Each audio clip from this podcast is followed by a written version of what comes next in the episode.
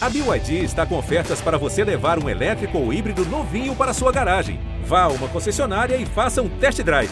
BYD, construa seus sonhos.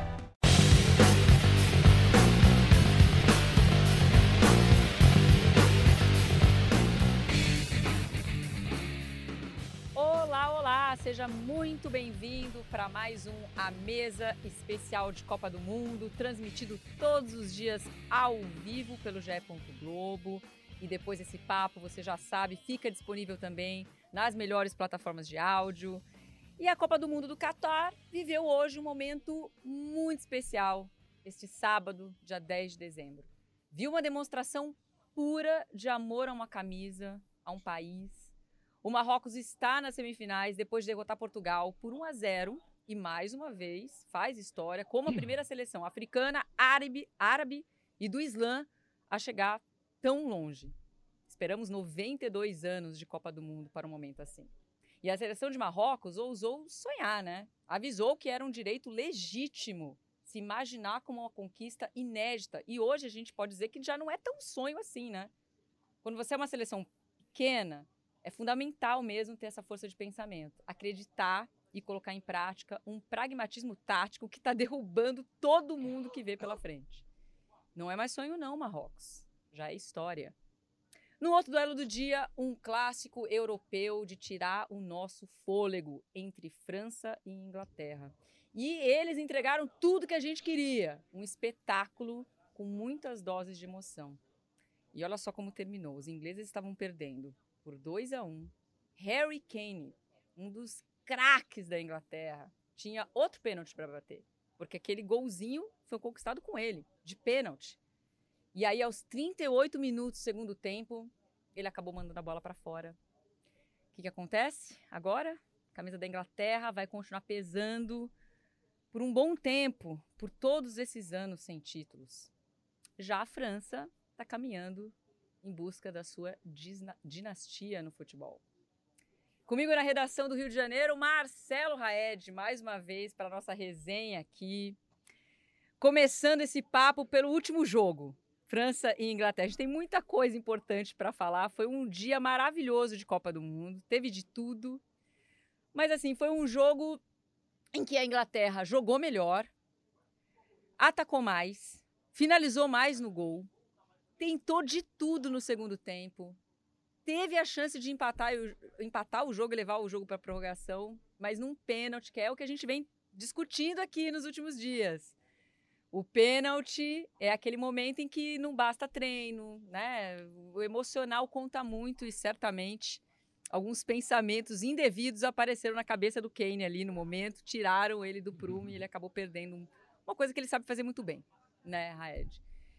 E aí, longe de mim fazer piada também da tragédia do Kane da Inglaterra, mas eu não tenho como ci não citar uma matéria de 2019 do Globoesporte.com que o Kane revelava os planos de se tornar kicker da NFL, que é a Liga de Futebol Americano, depois que ele se aposentasse do futebol. Então já virou uma piada pronta para o Kane, infelizmente, perder esse pênalti na Copa do Mundo, Raed. Muito boa Tudo noite para você. Joana? Boa noite a você, boa noite a todos os amigos ligados aqui na mesa, na central do GE. A Copa do Mundo de histórias improváveis. O futebol traz isso. O futebol traz sempre o, o, o improvável sempre acontece, por mais que a gente queira imaginar. E durante as conversas aqui em outros podcasts, a gente falava sobre a qualidade da seleção francesa, mas por mais que a gente quisesse imaginar uma história de, de quartas de final de Copa do Mundo, valendo vaga entre dois gigantes do futebol mundial, a França tentando voltar a ser campeão, um bicampeonato consecutivo que não acontece desde o Brasil 58 e 62. A França tem essa possibilidade, ainda está com esse sonho, 2018, 2022. E contra uma Inglaterra que vem amadurecendo seu futebol ao longo dos anos, tem uma das ligas mais fortes do mundo. E aí, o principal jogador inglês, o grande craque inglês da Copa, que tem como adversário o, o seu companheiro de clube, Kane e Loris, atuam pelo mesmo clube na Inglaterra, o Tottenham. O Kane mantém a sua batida no primeiro pênalti, enganando o Loris, afinal de contas o futebol também é um jogo de engano. E no segundo pênalti ele muda a batida para uma batida de segurança seca, firme, no meio do gol. Só erra o gol. Vamos trazer o Caê Mota também, direto do Catar, para para entrar no papo com a gente. O Caê acompanhou esse jogo, Raed, estava no estádio, foi presenteado por esse jogaço, talvez o melhor jogo da Copa até aqui. Arrisco dizer isso com uma certa tranquilidade, que, que foi isso mesmo que vimos. Duas seleções maravilhosas, com cracassos dos dois lados, entregando o que a gente queria, né? Um, um jogaço. Agora, Caê, Primeiro, boa noite, obrigada por participar com a gente mais uma vez. Eu queria que você falasse do clima do estádio, o que, que você viu. Me conta o que só era possível ver quem estava no estádio, no caso você, entre nós aqui. Boa noite de novo para você. Boa. Boa noite, Joana. Boa noite, Raed.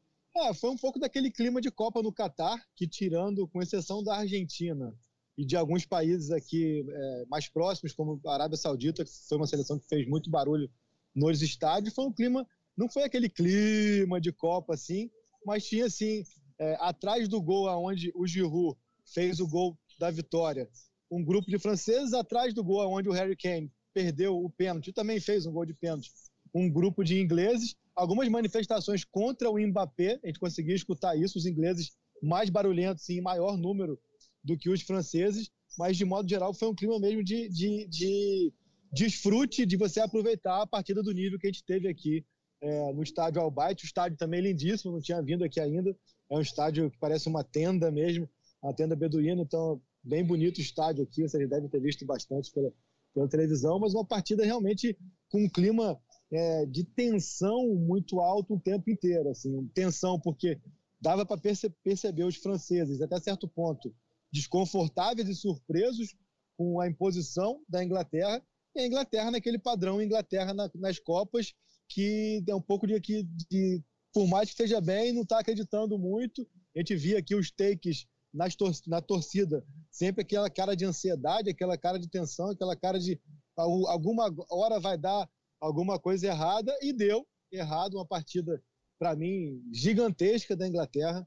É, acabei de mandar lá para o é, Hector Werlang publicar a análise é, e disse que se os tabloides quiserem estampar unfair na capa de todos eles, eu acho que está muito justo. Achei uma partida realmente é, primorosa da Inglaterra, uma Inglaterra que começou até respeitando muito a França, tentando fazer algumas ligações diretas ali, passando um pouco pelo Henderson, esticando sempre no saca, mas começou respeitando muito a França. O gol mesmo sai de uma jogada onde a marcação triplo no Mbappé e a bola vai girando e abre espaço para Chouameni no meio da área, mas curiosamente a postura da Inglaterra a partir do gol sofrido, para mim foi extremamente elogiável e admirável. Tomaram as rédeas do jogo, sacar fez um partidaço ofensivamente, defensivamente. A gente não pode deixar passar de maneira alguma a maneira como a Inglaterra, como o sistema do Southgate anulou o Mbappé. O Mbappé não participou do jogo praticamente. Raríssimas, é, raríssimos momentos de uma arrancada aqui ou ali. O Walker fez uma partida gigantesca, mas sempre com auxílio ou do Rice ou do Saká chegando perto. Então, assim, é uma pena mesmo é, para a exibição da Inglaterra que ela não tenha vencido. Mas aí não é à toa que do outro lado está o campeão do mundo. Né?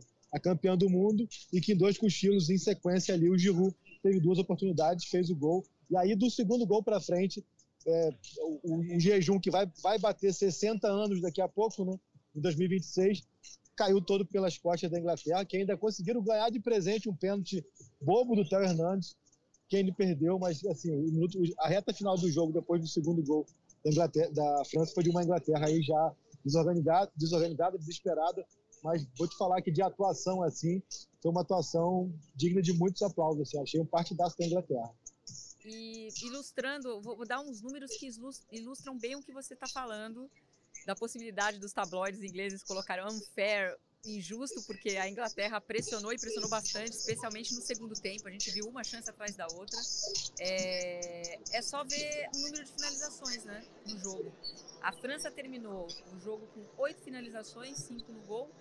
A Inglaterra, 16 e oito no chegou ao gol o dobro de vezes que, que a França. E se você olhar os números da, da França, das finalizações da França ao longo dessa Copa do Mundo, elas foram diminuindo. Então, contra a Austrália foram 21, contra a Dinamarca foram 20, contra a Tunísia 10, Polônia 14 e contra a Inglaterra 8. Então, falando um pouco sobre características de jogo, acho que a gente vai ver muito no futebol mundial, a partir desse, dessas, dessa edição de Copa do Mundo, desses últimos jogos de quarta de final, times que começam a atuar com três volantes ou três meio-campistas com capacidade de, de marcação e de ditar jogo por dentro, aproximados entre si, como fez ontem a Croácia, com o Kovacic, Modric e o Brozovic, anulando o jogo do Brasil, que atuava com uma formação com três construtores atrás, no zagueiro, dois, dois por dentro, e abriu uma linha com quatro jogadores no ataque com um homem centralizado. Hoje a França fez, tentou fazer, tentou fazer não, a França vem jogando assim, nesse sistema de jogo, e a Inglaterra tentou fazer com que, né, o, o, meio que espelhando uma formação de meio de campo que pudesse evitar que a bola chegasse nos jogadores de lado de campo. O Arsene Wenger já falou durante antes da Copa do Mundo que a Copa vai ser decidida pelos melhores ponteiros. O Arsene Wenger é hoje diretor da FIFA.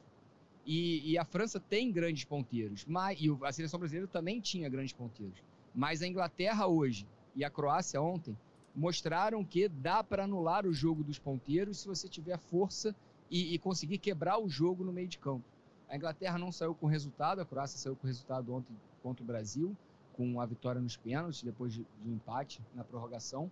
A França saiu com a vitória no tempo normal, mesmo que o Kane tenha perdido o pênalti, a partida poderia ir para a prorrogação, mas mostrou, essas duas partidas para mim mostraram o que pode ser uma tendência. Contra times que abrem uma linha no, no, com posse de bola, no campo ofensivo, um atacante de referência, uma linha com quatro atrás e constrói com 3-2 ou 2-3 esse meio-campo com três jogadores à frente da linha de zaga, controlando a dinâmica de jogo, pode ser muito eficaz para como uma, um antídoto para esse sistema tático de, de jogadores, de times que têm ponteiros muito ágeis, velozes e que podem definir o jogo. Agora eu queria uma pergunta para perguntar para vocês. Agora... Oi, desculpa, Ké, pode falar.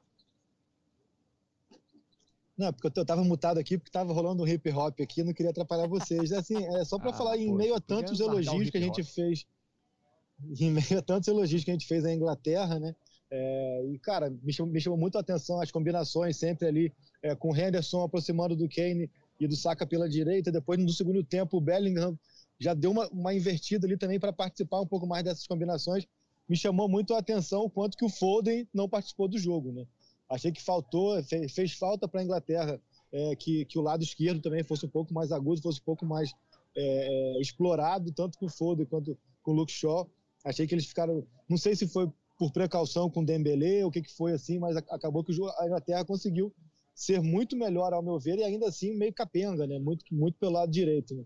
Mas fiquei assim, é, foi uma partida que eu não tinha preferência de vencedor, então eu fiquei, fiquei lamentei assim a Inglaterra não ter não ter passado porque eu achei uma atuação muito boa. Mas vamos falar de quem Mas, passou, né, gente? A Copa do Foden, a Copa do Foden não é uma Copa acima da média, tanto é que ele era reserva. É um meio-campista, excelente jogador, inclusive, um dos principais jogadores ingleses dos últimos tempos.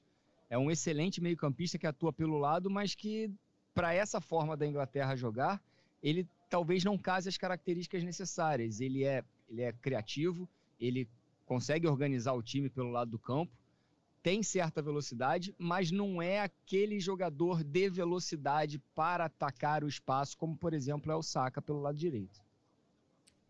Agora vamos falar um pouco de quem venceu, né, gente? A França. A França avançando aí, caminhando para tentar um bicampeonato. Eu sei que a gente ficou chateado, é, chateado no sentido não que, né, para a gente sair o Brasil aí, para a gente não faz diferença mais quem ganha, mas enfim, a gente reconhece a grandeza que a Inglaterra é, é, teve nesse jogo, a força que mostrou, mas enfim, perdeu, gente, né? E foi mérito da França também. É, eu queria perguntar sobre a, a, a, figura de Giroud, porque quando o Benzema se machuca, né, e a França tem que lidar com mais uma frustração, mais um corte, é, teve uma preocupação muito grande. Porra, mas o Giroud, ele em 2018 não fez gol nenhum no Mundial, será que ele vai dar conta? E ele tem é, não só é, marcado gols, tem sido muito importante taticamente para a França, tem resolvido o problema nos momentos em que o Mbappé é totalmente anulado, que foi exatamente o que aconteceu hoje. Então o Giroud é um cara que começou com muita desconfiança e vem se tornando um cara também dessa seleção francesa nessa edição da Copa do Mundo, certo, amigos?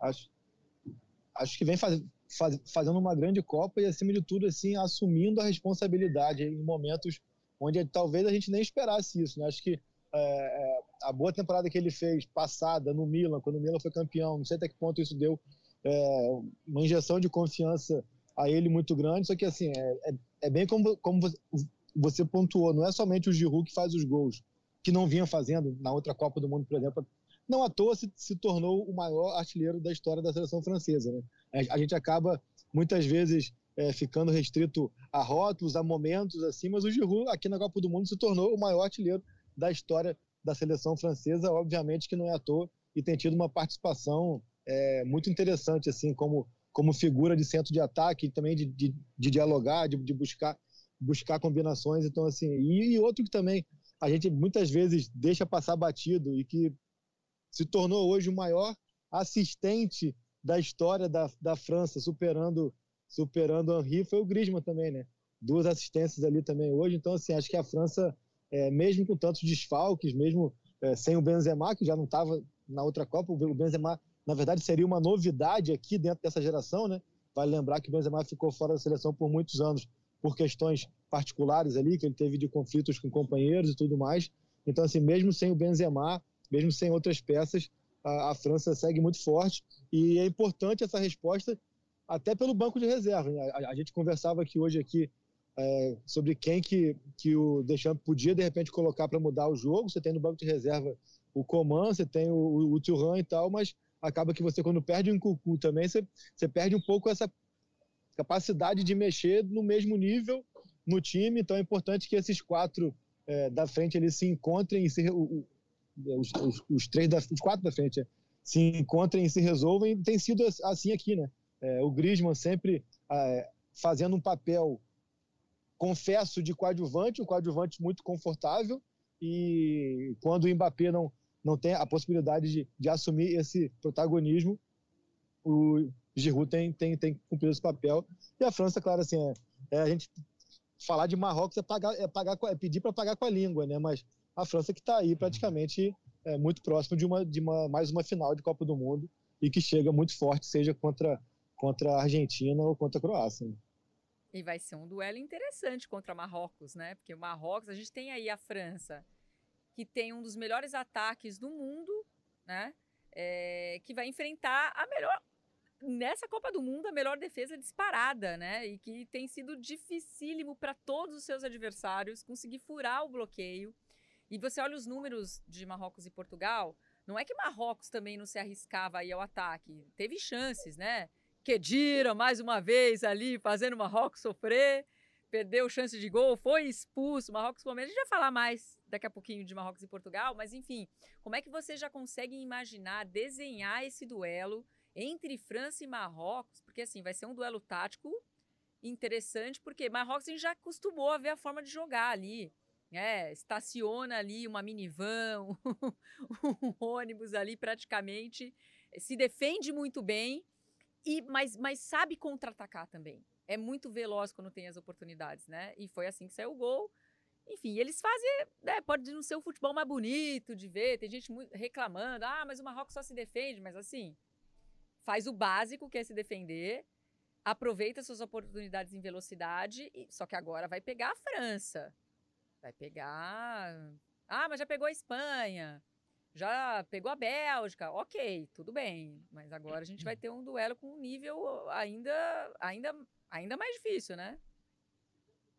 E a gente pode também já falar que vai ter um outro duelo pelo setor esquerdo ofensivo da França, direito defensivo de Marrocos, que vai ser o Mbappé contra o Hakimi, dois companheiros de clube da mesma maneira como houve o duelo hoje entre Kane e Loris, dois companheiros de clube, na hora do pênalti, vai ter o duelo Mbappé e Hakimi lá por aquele setor direito. E eu digo mais, talvez o, o, o principal duelo do jogo não seja esse, seja na faixa de campo onde atuam Griezmann e Anrabat. Griezmann, meio-campista francês, como o Caê falou, o maior assistente da, da seleção francesa, com. Perdi até o número aqui de assistências. Se o Caê puder abrir aqui o, o microfone para me confirmar o número de assistências que ele tem com a camisa da seleção francesa. Eu, eu acho que hoje ele fez a 27 e 28, se eu não me engano. Então é isso. E contra o Anrabat, que é um, um primeiro volante, tá comandando ali a, a, linha de meio de campo e defesa da seleção de Marrocos. Faz uma Copa inacreditável esse, esse volante, o Anrabat. Talvez é, é, muito difícil a gente falar em melhor jogador da Copa ainda chegando numas semifinais. Mas a, o nível de, de atuação do Anrabat é muito alto, muito alto. É um dos principais jogadores de Marrocos e vai atuar numa faixa de campo onde o Griezmann a, consegue achar os espaços para conectar as jogadas de ataque. Então vai ser um duelo importantíssimo também nesse, nesse jogo semifinal. Eu estava até vendo uma matéria do Daniel Mundim, né, que é mais um repórter nosso que está acompanhando de perto aí no Catar é, a Copa, as partidas, escrevendo é, relatos ali das partidas e ele fala do Griezmann, né, da importância que o Griezmann tem para essa seleção francesa e que não marcou gols, né? Que, mas que ele tem sido fundamental para que os gols aconteçam, né? Ele, ele é o motor, né? Um termo usado aqui, inclusive, é um motorzinho da França.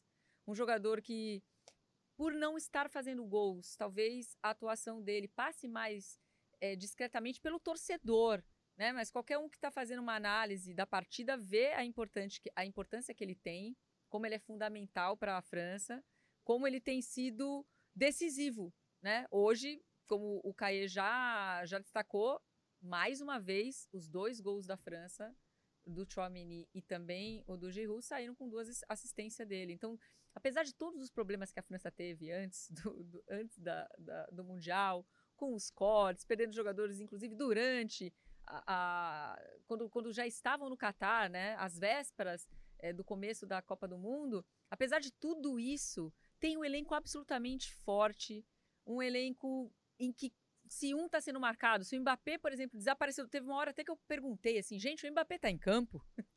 eu não tô ouvindo o nome dele, cadê o Mbappé? Né? Porque realmente ele teve uma, uma vida muito dificultada hoje, ele foi muito marcado. E mesmo assim a França aparece com soluções porque tem um elenco forte para isso, não depende de um jogador só. E isso está fazendo a diferença para a França jogo a jogo. E é por isso que a França foi sim colocada como favorita desde o dia 1 dessa Copa do Mundo e está mostrando que, né, apesar de todas as zebras que a gente viu acontecer até agora, a França ela está sendo o que a gente esperava dela. Né? É uma, das melhores equipes dessa Copa do Mundo e sim está buscando aí o bicampeonato. e uma peça que tem me surpreendido muito nessa França, né? Acho que o, o Raed, que tem visto mais jogos e tem até mais conhecimento de causa, é o Rabiot. Não esperava mais nada do Rabiot depois de alguns movimentos de carreira dele, de, depois de algumas temporadas dele, até de desinteresse. Para o Rabiot tem feito uma Copa que tem me surpreendido muito. É, hoje, para mim, fez mais um bom jogo. É, os bons momentos da França passaram muito por ele também. E um outro zagueiro que até admito meu meu desconhecimento assim de futebol internacional, que eu achei que fez um jogaço também hoje, foi o Pamecano. Então acho que assim é uma França que, que ainda é capaz de, de apresentar peças assim que, que a gente é, talvez não esperasse tanto, eu particularmente, e aí vem te surpreende, tem esse encaixe, tem tudo isso que tem acontecido, então é mesmo uma geração uma geração que está indo para a segunda Copa aí com boa chance de ganhar e ainda continua sendo jovem, né? Você pensar que o Mbappé tem 23 anos ainda, Nossa. por exemplo. Então, assim, é, realmente é, é, uma França que espanta, né? Caí falou do Rabiot, Jô, e eu, eu me lembro que às vésperas da Copa de 2018, a grande polêmica era que o Didier Deschamps não tinha convocado o Rabiot para a Copa do Mundo, tinha deixado ele na lista de espera e o Rabiot havia se recusado a participar da lista de espera da França para a Copa do Mundo. E foi uma grande polêmica na França na época sobre o Rabiot, porque o, o técnico não contava com o jogador, ele era um destaque do Paris Saint-Germain, estava envolvido em, em alguma polêmica sobre possível saída do Paris Saint-Germain, já tentando mudar ali os passos da carreira. O Deschamps não o convoca para a Copa do Mundo, mesmo com a imprensa francesa apostando no Rabiot como um grande destaque para o futuro. Rabiot se recusa, o Didier Deschamps vai na imprensa criticar as atitudes do Rabiot e na Copa seguinte ele vem obviamente, a partir das lesões dos meio-campistas, Kanté, Pogba, Rabiot tem uma participação de destaque, tanto é que é citado pelo Caemota aqui no podcast à mesa. Pois é, a França, a França então agora se prepara para pegar a zebra dessa Copa do Mundo, que é o Marrocos, que é nosso próximo assunto agora. Vamos passar a chavinha aí para Marrocos e Portugal. Marrocos que segue fazendo história, como eu já falei, destaquei nessa abertura, de uma seleção que é muito apaixonada. Todos os jogadores destacaram aí como, como eles dão o sangue, literalmente, é, por Marrocos. A torcida apaixonada é, é, nas arquibancadas. É uma cena muito bonita de ver. Acho que é, acho que para todo mundo que acompanha a Copa do Mundo é um é um respiro, né? Porque você vê ali realmente não só uma seleção fazendo história por ser a primeira africana, a primeira árabe, primeira é, muçulmana, mas também pela característica dos jogadores que estão ali, né? O, o, dá dá para ver que os jogadores acreditavam sim que poderiam chegar onde estão chegando hoje, né? Como eu brinquei, já não é mais sonho. Lá atrás, antes da Copa, quando ninguém dava nada por Marrocos, para esses jogadores ali, era sonho. O, o, o, treinador fala isso, né? O Valer de Regrag, tipo, olha, a única coisa que eu podia falar para os meus jogadores é que eles acreditassem no resultado. E, além deles acreditarem muito no potencial que eles tinham, eles executam muito bem o plano de jogo. A gente pode fazer críticas, a gente pode analisar com certa reserva a forma como o Marrocos joga, porque é um esquema muito defensivo, mas o fato é que tem funcionado e tem derrubado um a um, né? Grandes adversários aí como Bélgica, como Espanha e hoje como Portugal também. Então eu queria que vocês fizessem uma análise do jogo, assim, o que, que vocês, é, é, como que vocês podem avaliar essa equipe do Marrocos, do, do que ela desempenhou nas últimas partidas e especialmente a que a gente viu contra Portugal também. Oi, Jô, eu posso começar falando sobre a, a, principal mudança de Marrocos, porque todo mundo já falou diversas vezes sobre a troca de técnico a briga com o Hakim Ziyech, com Ziyech, que é o principal jogador de Marrocos. E o técnico bósnio, eu, eu vou eu vou me atrever a falar o nome desse técnico bósnio, é Vahid Halidzovic, que era o técnico de Marrocos e que, depois da polêmica com o Ziyech, às vésperas da Copa do Mundo, em agosto, ele foi demitido e substituído por um técnico que tinha mais ligações com o estilo de jogo marroquino. Então, o técnico de Marrocos assume a, assume a seleção marroquina há três meses da Copa, mais aproximadamente, por uma, por uma desavença do, do técnico, então, bósnio, com o principal jogador, e aí Marrocos vira um time com a cara de Marrocos. E a gente, durante toda a Copa do Mundo, a gente vem falando da globalização do futebol, da forma de atuar do futebol, que todo mundo tenta tenta espelhar uma forma de atuação, e Marrocos vem mostrando que o futebol também é executado de diversas formas, que você pode vencer e você pode perder de diversas formas. Bom, antes do Raed continuar Não, fazendo... E assim, Oi, é... Raed, desculpa, fala. Não, que eu até preciso me, me despedir para ir para a zona mista, mas eu acho que, que, que o Raed me deu uma... Me me deu uma deixa que é a, globalização do futebol literal Marrocos, né, cara? Eu vi hoje uma arte, uma montagem que dizia que do, dos 11 titulares, oito não nasceram no Marrocos, assim. Tem tudo isso também de Marrocos é a seleção com mais jogadores não nascidos no país, é, imigrantes e tudo mais, enfim. O Hakimi mesmo nasceu na Espanha, mas jogadores que fizeram essa escolha, essa opção por jogarem é, pelo país de suas famílias, de suas origens, e o quanto que isso também é, torna o mundo do futebol mais globalizado. O Hakimi, por exemplo, nunca jogou no Marrocos, passou pelo Real Madrid, PSG, Inter de Milão, enfim, Borussia Dortmund. Então, assim, o quanto que isso também faz com que é, não tem mais aquilo, é o famoso não tem mais bobo no futebol, né? Não tem mais aquilo do cara que vem para uma Copa do Mundo e ele é pego de surpresa com esse cenário do altíssimo rendimento, né? Que a gente já debateu tantas vezes. Ontem foi debate também o quanto que o Pedro entrou fora de rotação ou não foi, enfim. É, já são jogadores globalizados porque eles representam as seleções de suas famílias, mas que muitas vezes nem sempre passaram sequer pelo país como atletas profissionais. O Marrocos é muito isso também, né? Eu acho que é, isso é uma pauta até interessante para esses dias prévios às finais, finais, às semifinais. E eu vou nessa que tem pegado a zona mista ali. Tamo junto, sempre um prazer estar com os amigos.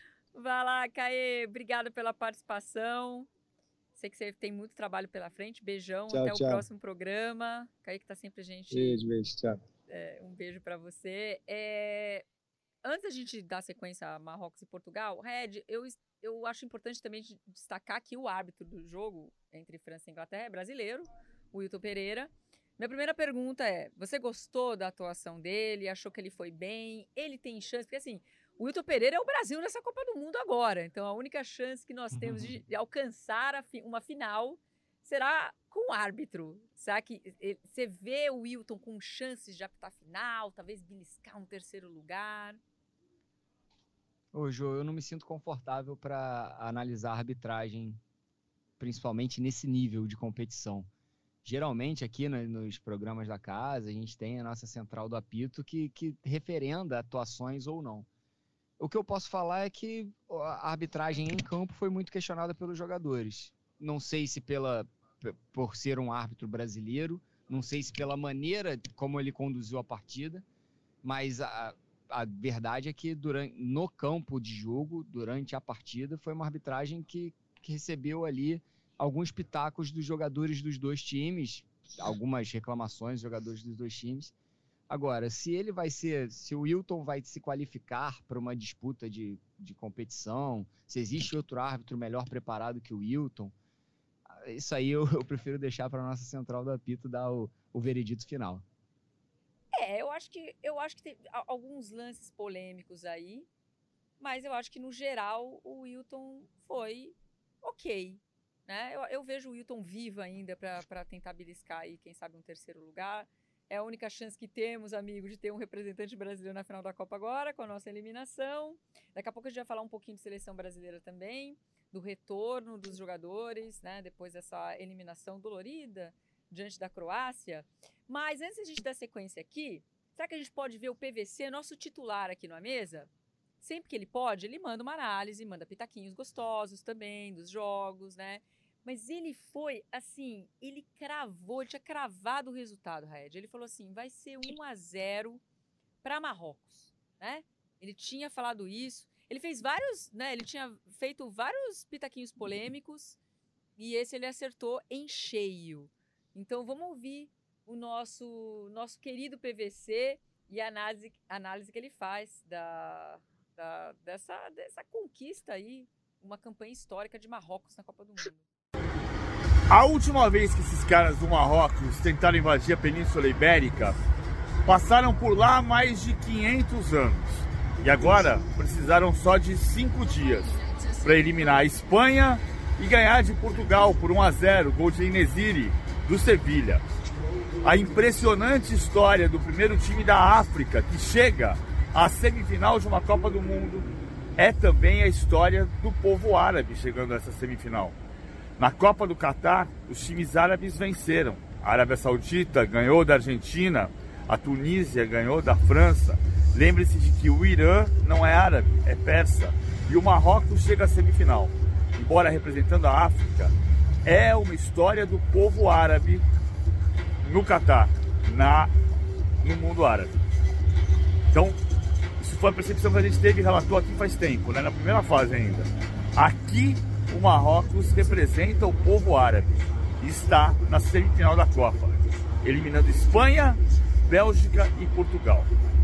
É impressionante. Mas não se esqueça do detalhe: 15 dos jogadores nasceram fora do Marrocos, 14 na Europa e jogam na Espanha, na França. São jogadores do primeiro mundo do futebol mundial.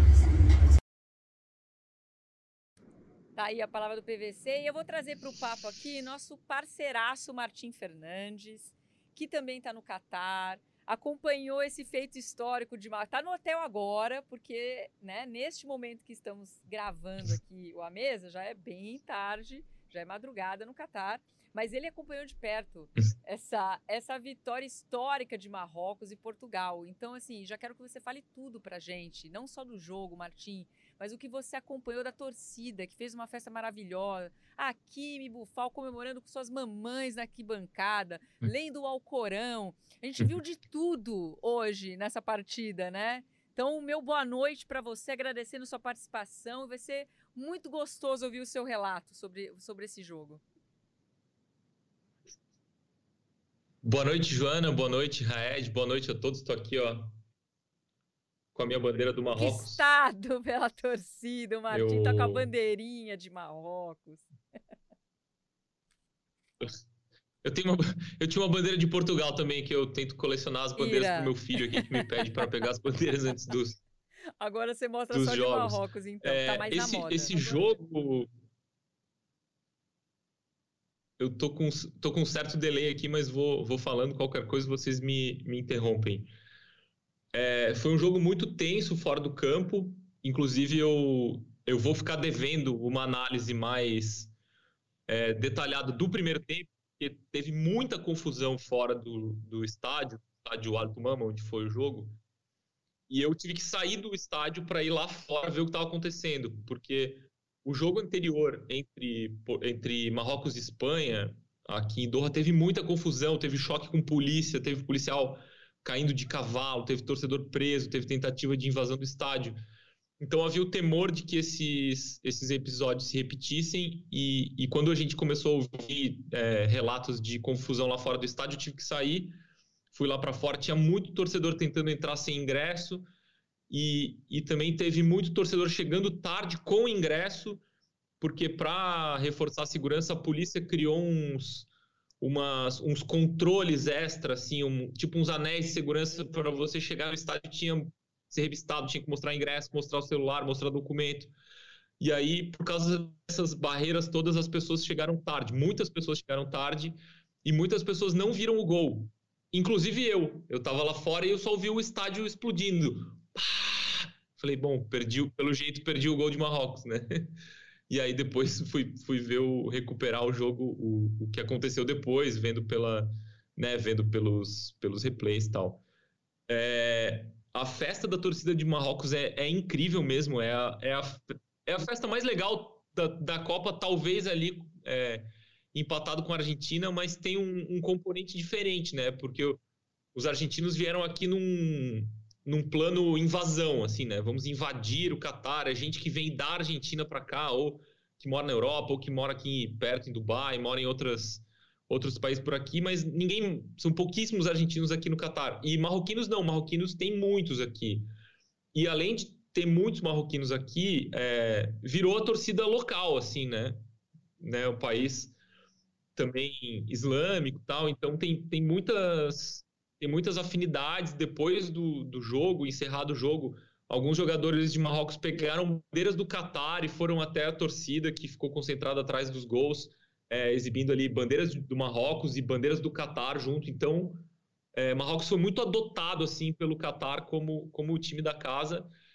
E o barulho que eles fazem no estádio, esse sim é o mais impressionante da Copa. É quando o time rival pega a bola, é impossível é, respirar, assim, é um barulho que eles fazem. Com, eles assobiam e eles têm uns apitos, assim, que são muito chatos. É, pra gente que tá ouvindo, é, é chato, mas tudo bem, é, a gente entende que faz parte do, do, do, espetáculo ali, de, de pressionar, tentar atrapalhar. Para quem tá jogando, deve ser muito difícil, é, é muito, é, é incessante mesmo.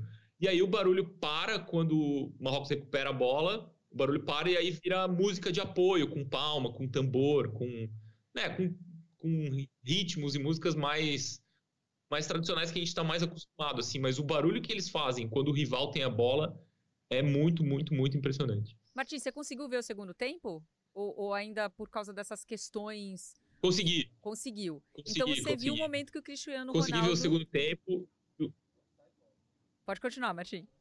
Vi, exatamente. O segundo tempo foi marcado né, pela despedida do Cristiano Ronaldo muito provavelmente é a última Copa dele, a não ser que ele, que ele mude de ideia. Ele vai ter. Ele tem 37 anos já, vai ter 41 na Copa dos Estados Unidos.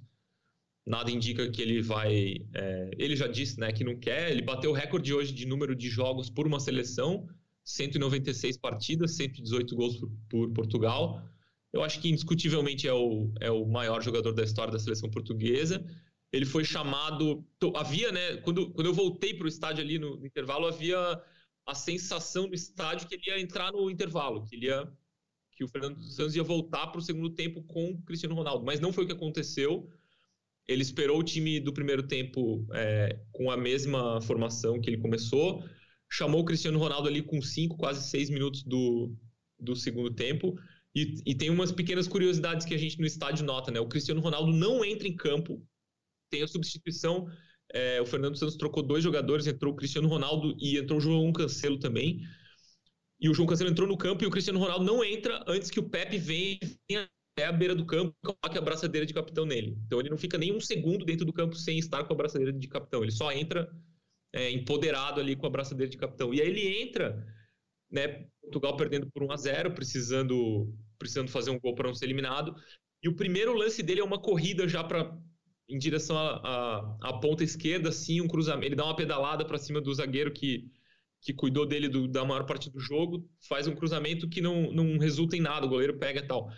E aí ele continua tentando o jogo inteiro, ele briga, ele pede a bola, é, as expressões dele de um cara muito determinado, assim, com, com raiva de estar tá perdendo, sabe? O cara que está muito incomodado de estar tá perdendo. E com o tempo, Portugal foi, foi murchando, né? Ele, ele tentou em alguns momentos, assim, ele, ele entrou no centro do ataque, empurrou o Gonçalo Ramos para a direita e o João Félix para a esquerda, depois os dois inverteram, mas ele entrou no centro do ataque e em alguns momentos ele recuava uns metros para tentar ficar no meio das duas linhas de Marrocos ali, mas logo ele descobria que esse espaço não existe, né? Marrocos defendia de um jeito tão compacto que não existia espaço entre essas duas linhas. E aí ele, às vezes, tentava correr para a área para infiltrar, não recebia. É, Portugal tentou muitos cruzamentos, muitos. A bola sempre passando por cima dele. Teve uma sequência ali, entre os 15 e os 20 do segundo tempo, teve uma sequência de três escanteios, um em seguida do outro, nos, nos dois lados do campo, a bola sempre passando por cima dele. E aí, com o tempo, ele foi, foi murchando, assim, foi ficando. É... Dava para ver, assim, que ele estava percebendo que, o, que a história dele na Copa do Mundo estava acabando, né? E aí acaba o jogo, ele tá na marca do pênalti, ele sai caminhando, sai caminhando olhando para baixo, vem até alguns marroquinos tentar cumprimentá-lo, ele não, não quer muita conversa, vai olhando para baixo assim. Entra um, um, cara, um invasor de campo ali que tenta, a gente não sabe se tenta agredir ou abraçar, mas tenta chegar perto e vem alguém da delegação ali de Portugal, tira ele, ele nem percebe que isso acontece, e aí quando ele pisa fora do campo, ele põe a mão no rosto, começa a chorar, e aí a gente viu a cena é, que, enfim, ganhou o mundo, né, dele caminhando pro, pro túnel com chorando ali, né, desamparado. É, o final, aí essa é a cena que, que todo mundo viu. Cristiano Ronaldo foi o primeiro jogador a deixar o campo. E essa provável, muito provavelmente é a cena da a última cena dele numa, numa Copa do Mundo. Muito triste ver o Cristiano Ronaldo saindo de campo dessa maneira. Né? É, para nós brasileiros, a gente tem uma ligação assim especial com Portugal, mas é mais do que isso. A gente está falando de um gênio, sabe? Um cara que tratou a bola como poucos jogadores uhum. vão tratar um dia. Não é qualquer jogador. Então, a gente, quando vê uma imagem do Cristiano Ronaldo, jogador do naipe dele, saindo de campo, derrotado, é, é, aos prantos, é, é, é, uma cena muito triste de ser vista, né? E, e, e provavelmente, se, se a Argentina cai para a Croácia, por exemplo, a gente vai ver essa cena com o Messi, provavelmente também, e vai doer também, porque você vê um grande gênio Sim. se despedindo é, de uma Copa do Mundo, que é o maior evento esportivo do planeta. Essa cena que você se refere, Martim, eu também fiquei na dúvida, né? Eu achei que era um torcedor reclamando. Não achei muito carinhosa a forma como ele se aproxima do Cristiano Ronaldo. Concordo com você que ele também não tomou eu... conhecimento ali também na hora, né? É, eu fiquei, eu fiquei com medo, assim, eu achei que fosse um agressor primeiro, porque o cara vai com tanto ímpeto que eu falei, nossa, vai ser um. Alguém vai agredir, mas, mas aí chega alguém na hora ali também, um cara de uniforme preto que a gente não conseguiu nem na hora, nem depois identificar quem era e tira, né? Ou, assim, não chega a ter um contato ali. Felizmente, né? Não, não tem essa, essa, essa invasão de campo acabou sendo, não tendo consequência. Mas é muito, muito triste. E, e no, nesse caso do Cristiano Ronaldo é, é especialmente é, porque eu não sei, acho que não sei se o Red concorda comigo. Talvez seja a, a seleção portuguesa mais talentosa desde que ele, Cristiano Ronaldo, é, ascendeu né, ao time principal ali em 2004. Ele está cercado de talento por, por todos os lados e, e nessa Copa do Mundo o time, sim, deu, teve uma, uma enorme atuação ali contra a Suíça, mas foi um ponto fora da curva, né? É, o Martim, você, você tocou num ponto crucial, não só do ponto crucial da qualidade da seleção portuguesa, mas também da perspectiva do Cristiano Ronaldo. 37 anos, ele já não entrega mais o que fisicamente, o que o técnico e os jogadores talentosos que estão por trás dele esperam do Cristiano Ronaldo, não de técnica, mas sim de deslocamento, de combate na última linha, de hoje ele entregou, hoje ele brigou, hoje ele cavou espaço, tentou buscar a bola, tentou fazer o que ele podia em campo para ajudar a seleção portuguesa, mas não foi uma tônica nos últimos meses, nas últimas semanas, no, no último, na última temporada do Cristiano Ronaldo, inclusive no seu clube. É, eu queria destacar também, além do, do Cristiano Ronaldo, que a gente não tem como não falar de, de um ídolo né, do, do futebol se despedindo de uma Copa do Mundo. E ele vive uma fase muito difícil também, né, gente? Ele começa a Copa do Mundo é, saindo do Manchester e saindo pela porta dos fundos. Aí se fala dele de uma negociação com o futebol árabe que ele continua negando. É, é, é, é um momento muito difícil para o Cristiano. Acho que né, naquele momento do choro, acho que muita coisa passou na cabeça dele. É, um turbilhão mesmo do que, do que ele está vivendo. Porque os, os, grandes também sofrem. Aliás, os grandes são os que mais sofrem. Né? E hoje a gente viu aquela cena sendo repetida. Né? Quanto maior você é, mais, mais a cobrança e o sofrimento ele é proporcional à grandeza que você tem. A gente viu com o Neymar também. É, mas o Neymar é mais jovem, então, obviamente, a gente acredita que ele ainda tem um futuro pela seleção brasileira, embora ele tenha colocado um pouco em dúvida ali no calor do momento, mas a gente sabe que ele vai continuar. Que ele vai, né, juntar os caquinhos, sacudir a poeira, e tem quatro anos aí para ele se reconstruir. O Cristiano Ronaldo é mais, bem mais improvável, bem mais difícil. Aliás, improvável não, né? Já, já meio que deu o tom que, que, que isso não vai acontecer. É, mas eu queria destacar um outro jogador importante para esse duelo também, que é o goleiro de Marrocos. Porque teve Portugal tentou de um tudo no segundo tempo, com o Cristiano Ronaldo, com o João Félix. E uhum. o Bono, esse garoto do Sevilha, hein, que pouca gente conhecia ali, mas que foi eleito o melhor goleiro do, da temporada do Campeonato Espanhol ano passado. Ou seja, quem acompanha o Campeonato Espanhol sabia que era o Bono. Mas Copa do Mundo sempre dá né, uma amplitude diferente para o cara. O cara aparece para o mundo, né? Ele sai do nicho, digamos assim, do futebol. E é bom esse, esse, esse rapaz, não é, meus amigos? Como é bom o Bono. É bom, ele teve. O Cristiano teve uma chance no segundo tempo. É, foi no minuto 89, 90, assim, quando, quando o placar eletrônico, o, telão do estádio mostra o tempo de acréscimo, tem uma bola do Bruno Fernandes pela direita, assim, diagonal, que o Cristiano Ronaldo entra, chuta. É a única finalização mais ou menos limpa que ele tem, assim, mais ou menos clara, e o, e o Bono defende. Esse, o, no único duelo assim que eles chegaram a ter, o, o goleiro de Marrocos venceu. Ele, ele só tomou só tomou um gol na Copa e foi um gol contra, né? Contra. Não teve não, não teve tô... rival capaz de fazer um gol em Marrocos. Exatamente, por isso eu per é, pergunto tanto pro Bono quanto o goleiro da Croácia, Livajkovic, dois goleiraços que estão fora do circuito. O Bono nem tanto, porque atua num grande centro no Sevilha da Espanha, inclusive pegou a titularidade e levou o Sevilha a grandes conquistas, a, a uma boa temporada, né, quando ele assume a titularidade do, do, do, clube espanhol, e vem fazendo uma Copa acima da média. Se você me perguntasse hoje, Joana, quem é o melhor goleiro, eu não conseguiria dizer entre ele e o croata. Mas eu vou esperar a definição das semifinais para dizer quem foi a grande personalidade no gol da Copa do Mundo. Eu adoro um bom goleiro. Eu sei que o goleiro é aquele cara que estraga né, o, o, grande momento do jogo, mas eu acho que eu, eu sou daquele time, gente, não sei se vocês são assim também, que uma boa defesa equivale a um gol. Né? Quando você vê o cara pegar uma bola que é praticamente impossível, o cara que, realmente se contorce ali, eu acho sensacional. Eu adoro grandes defesas. Então, assim, estou, estou ansiosa para ver mais do Bono acho que é um dos jogadores que, que de Marrocos aí que certamente está se colocando numa posição, num patamar, numa prateleira diferente depois dessa Copa do Mundo, como outros jogadores. Mas assim, tem jogador do Marrocos ali que eu fico zoando o Kedira, né? Vou zoar o Kedira até o final. Ainda bem, ele é reforço para o Marrocos tendo sido expulso. Kedira expulso é reforço. Esse cara é ruim demais. Hoje Gente perdeu, do hoje céu. Hoje desperdiçou mais um contra-ataque.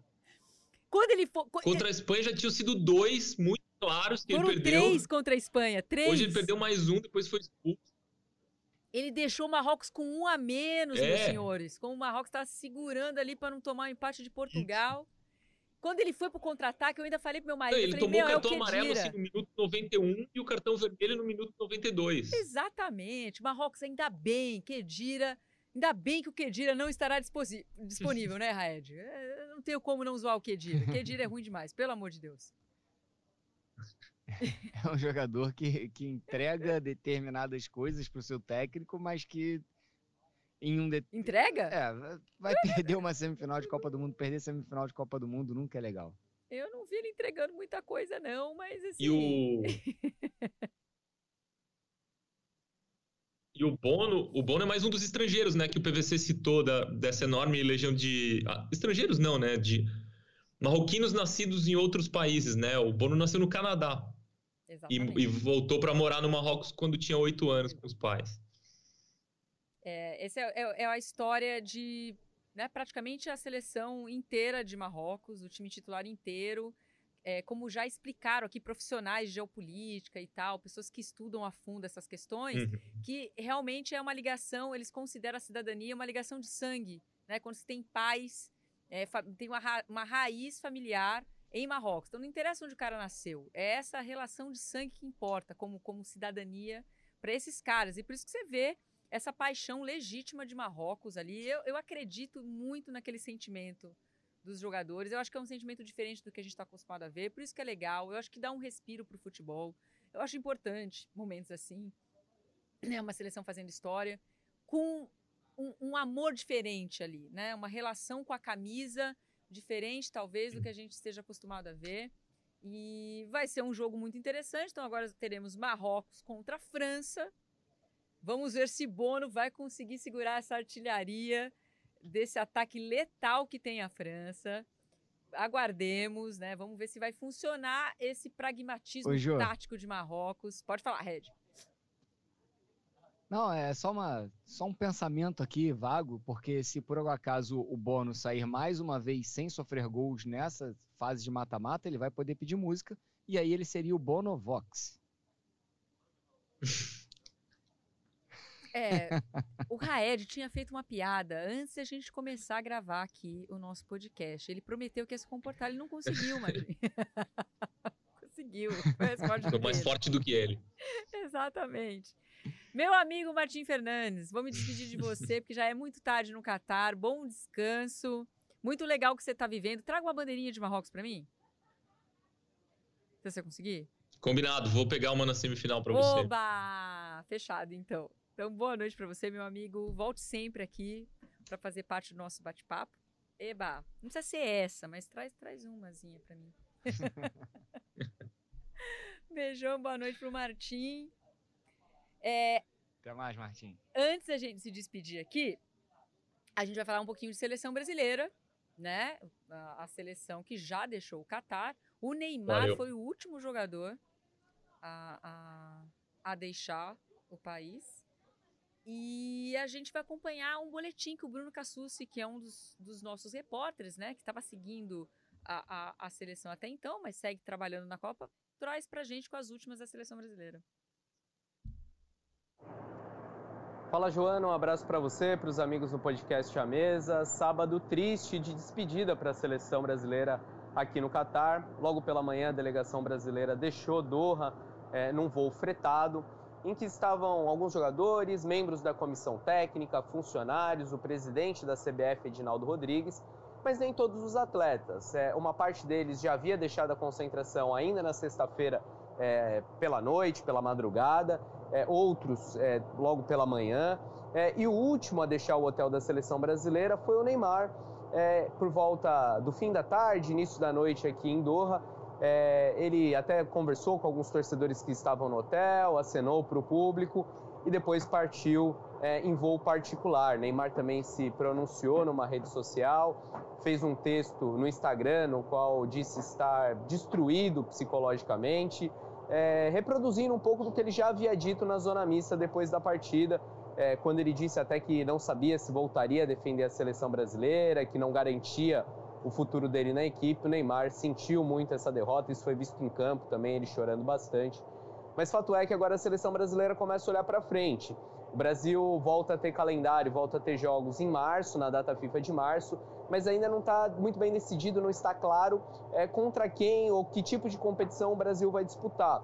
É, há uma expectativa de que já se inicie as eliminatórias, há um consenso entre as 10 confederações e também a Comebol é, para que já se inicie as eliminatórias sul-americanas, mas é preciso aguardar um aval da FIFA. Se isso não acontecer, o Brasil deve jogar, eliminat... É, deve jogar amistoso perdão, é, em março, nessa data FIFA. É, até lá, espera-se é, que a seleção tenha definido seu novo técnico. O Tite, como disse na entrevista, encerrou um ciclo, depois de seis anos deixa o comando da seleção brasileira e agora a CBF busca um novo treinador. O presidente Edinaldo Rodrigues disse que vai centralizar essa decisão, que vai até ouvir vice-presidentes, vai consultar pessoas próximas, mas que essa será uma escolha pessoal dele. Não está descartada a contratação de um técnico estrangeiro, e aí nesse cenário surge Abel Ferreira, Jorge Jesus, nomes que se destacaram aqui no Brasil. Há outros que foram sugeridos ao presidente Edinaldo Rodrigues, mas que são mais difíceis, né, suas contratações, como é o caso, por exemplo, de Pepe Guardiola, de Carlo Ancelotti, é, e também nomes brasileiros, Fernando Diniz, Mano Menezes, é, Dorival Júnior, é, mas até o momento nada concreto e, segundo Edinaldo Rodrigues, essa escolha pode ficar até mesmo para o ano que vem, para o começo do ano que vem, janeiro é a data limite. Ele não quer passar de janeiro, quer já ter essa definição logo. A gente sabe também que o presidente pretende enxugar um pouco a comissão técnica fixa, que era visto um pouco como, como grande demais, exagerada agora nos tempos do Tite. É, também existe uma grande possibilidade de saída do Juninho Paulista, o coordenador da seleção. Enfim, é, cenas dos próximos capítulos que a gente vai começar a ver em breve. É, fato é que acabou a Copa para o Brasil. É, a gente continua aqui no Catar acompanhando os capítulos finais dessa Copa do Mundo e também de olho no futuro da seleção brasileira. Um abraço para você, Joana, até a próxima. Tá aí Bruno Cassucci mandando as últimas da seleção brasileira. Olha, pessoal, avisando que amanhã tem sim podcast à mesa, a partir das 6 horas da tarde. Não tem essa live aqui, mas tem o podcast normal. A live volta na segunda-feira. Amanhã a apresentação é do Roberto Veloso, os comentários serão de Sérgio Xavier e o PVC, tá? Então, o horário é o mesmo, 6 da tarde. E agora, na sequência aqui do A Mesa, você pode ficar com a gente aqui no GE. Globo. Quem está curtindo ao vivo vai, continua na página do GE e também pelo YouTube e acompanha o Gringolândia, que vai fazer um balanço completinho das quartas de final. Eu e Raed, a gente fica por aqui, né, Raed? Agradecendo mais uma vez sua participação. Beijo grande para você, meu amigo. Mesmo com piadinha ruim? A gente continua te amando, mesmo com piadinha muito ruim. Eu, a gente sabe que você vai melhorar. obrigado. Obrigado pela, pelo carinho, viu? Não, carinho sempre. Carinho até a próxima, sempre. até semana que vem. Até, até semana que vem, até o nosso próximo programa. Tchau, tchau, gente.